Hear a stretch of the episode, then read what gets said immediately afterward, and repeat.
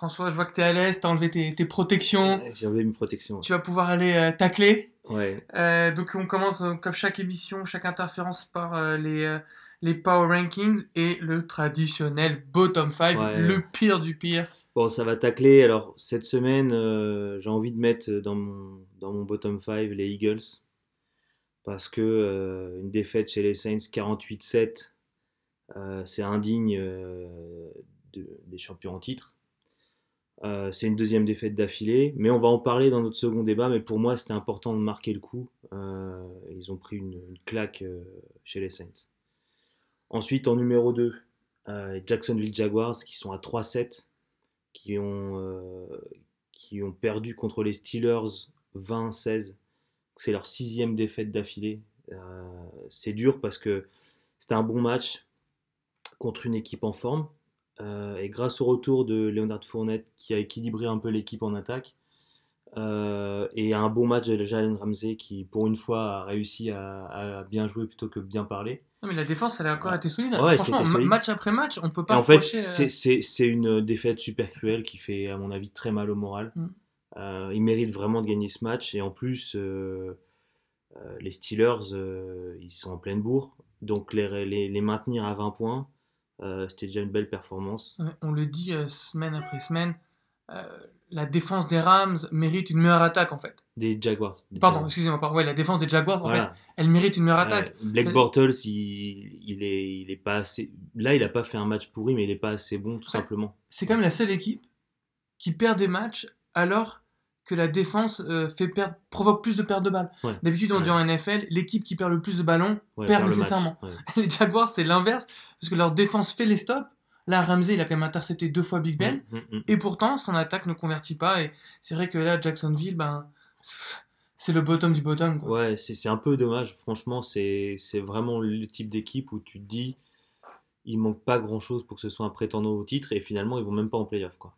Donc, euh, là, ça va être compliqué quand même. Euh, donc, ça fait mal. Ça fait mal pour eux. En troisième position dans, du bottom 5, je mets les Raiders. Qui Même ont gagné contre qui, ga- les... qui gagnent chez les pauvres Cardinals, Mm. donc ça veut pas dire grand-chose. vois. 23-21, ils ont galéré. Donc c'est pour ça que je peux pas les sortir du bottom 5.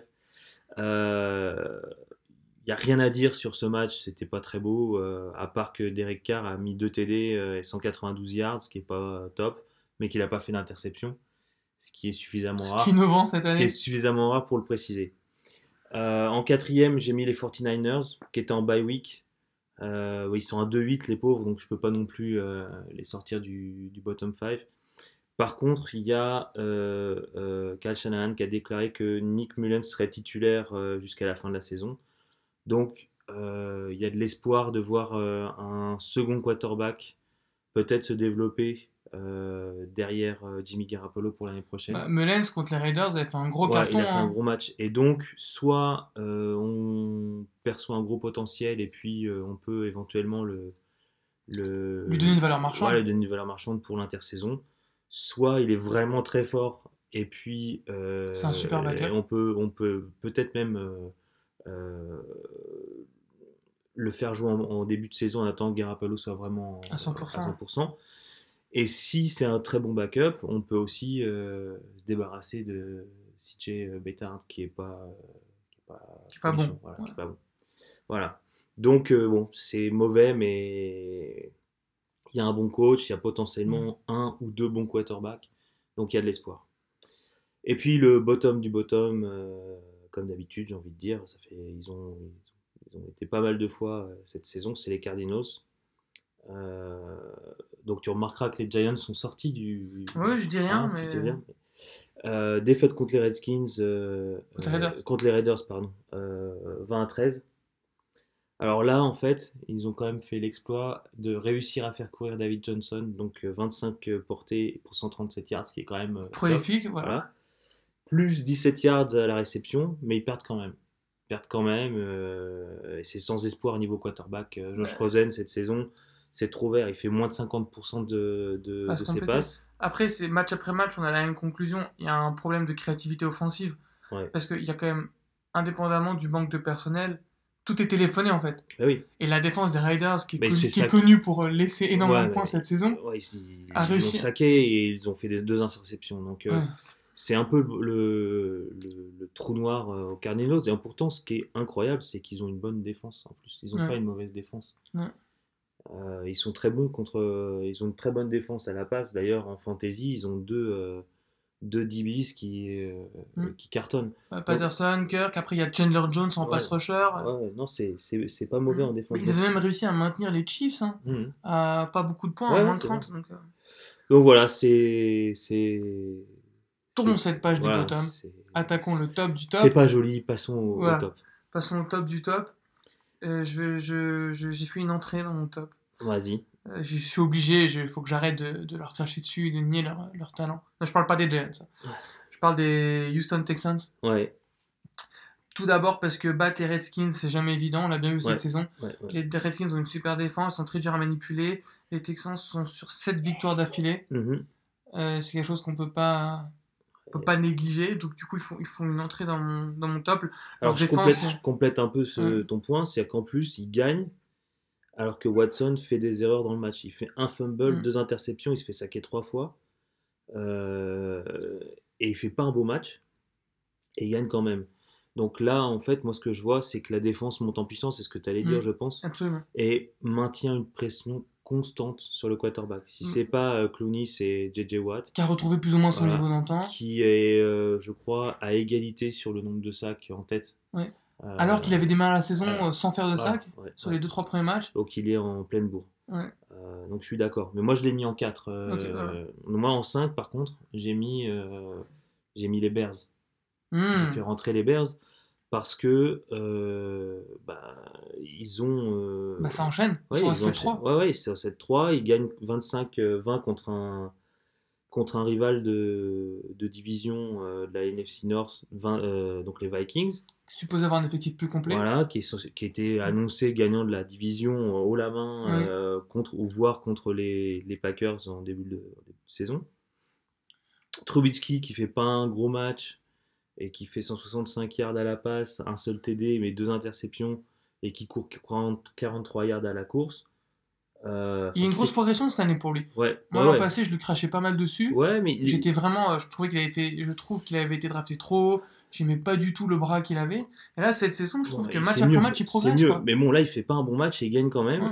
Et la défense est juste incroyable euh, contre le rush, euh, enfin contre, le, contre la course, avec seulement 22 yards concédés à la course. C'est un truc de malade. Je crois Ouais. qu'on n'a pas vu ça de la saison. Et euh, Dalvin Cook, qui d'ailleurs fait un petit score négatif en Fantasy, fantasy. moins Ouais, 1,5. je non, non, moins 5. Moins 5. Ouais. Oh là là. Euh, il a même fait un fumble, euh, je crois qu'il est à 3 yards d'un fumble. Et euh, enfin bon, c'est. Famélique. Voilà. Euh, et puis ils ont surtout deux victoires d'avance sur le deuxième de la division. Et donc euh, ils sont dans le siège du, du conducteur, comme on dit. Ouais. Et c'est plutôt. euh, C'était plutôt pas prévu, quoi. Bah, comme quoi, Khalil Mack est un game changer. Ouais, c'est lui qui provoque le fumble. Ouais. Alors, dans le top, je monte, je fais rentrer mes Steelers à moi. Ouais. parce qu'ils sont sur une série de 6 victoires consécutives. Donc tu les mets en 4, toi. Ouais. Ouais. Parce que euh, je trouve qu'on a.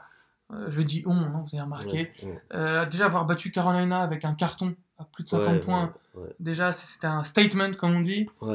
Euh, là, battre les Jaguars qui ont toujours été un match-up compliqué pour nous. Donc ça, ça fait aussi, ça fait aussi plaisir. Voilà, l'équipe elle enchaîne, la défense qui est quand même, j'ai aucune confiance en elle. ouais, Mais je trouve que sur les derniers matchs, Ça progresse. ça progresse, donc il y, a du mieux et, et euh, euh, je me dis que les Steelers, ben, dans l'AFC, ils sont de nouveau sur le podium avec les Chiefs et les Patriots. Quoi. Ils étaient hors de l'équation au début de saison.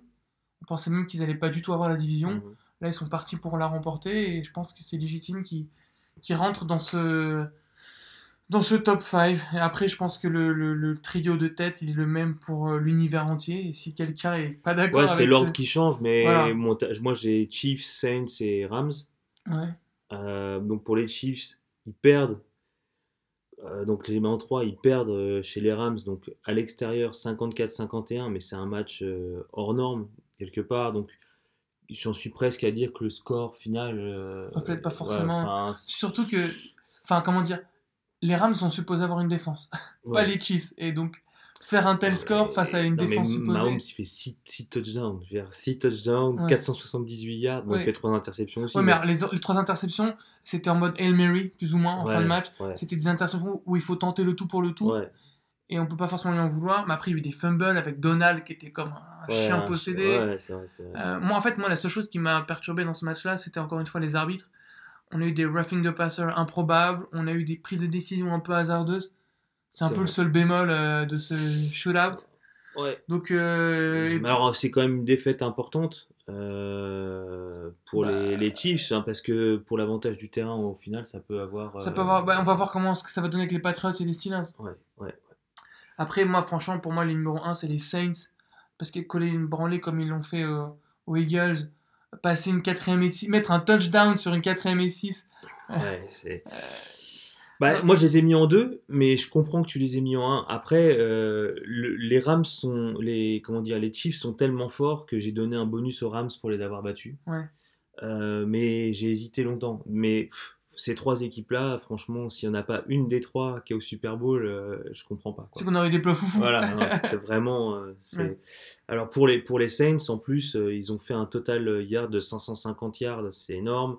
Drew Brees, 4 TD, 363 yards. Mark Ingram, qui vraiment, moi je trouve, euh, permet d'équilibrer le jeu au sol avec Bien sûr. Camara maintenant. Ça change la donne aussi, ça, ça peut être important pour la suite. Ouais. Bah, faut, faut rappeler que l'an passé, c'était la première fois qu'au Pro Bowl, le backfield était composé du backfield d'une même équipe, Ouais. avec Ingram et Camara. Il y a une vraie complémentarité, l'un permet à l'autre de briller. Ouais, et puis surtout, en fait, Camara au début de saison, il était, il était au four au moulin parce que, euh, parce que le, Ingram le- était suspendu. Voilà, Ingram était suspendu. Maintenant, ça permet de le reposer, d'améliorer l'efficacité. Et en plus, les, les Saints cette, cette, euh, cette année, c'est l'efficacité.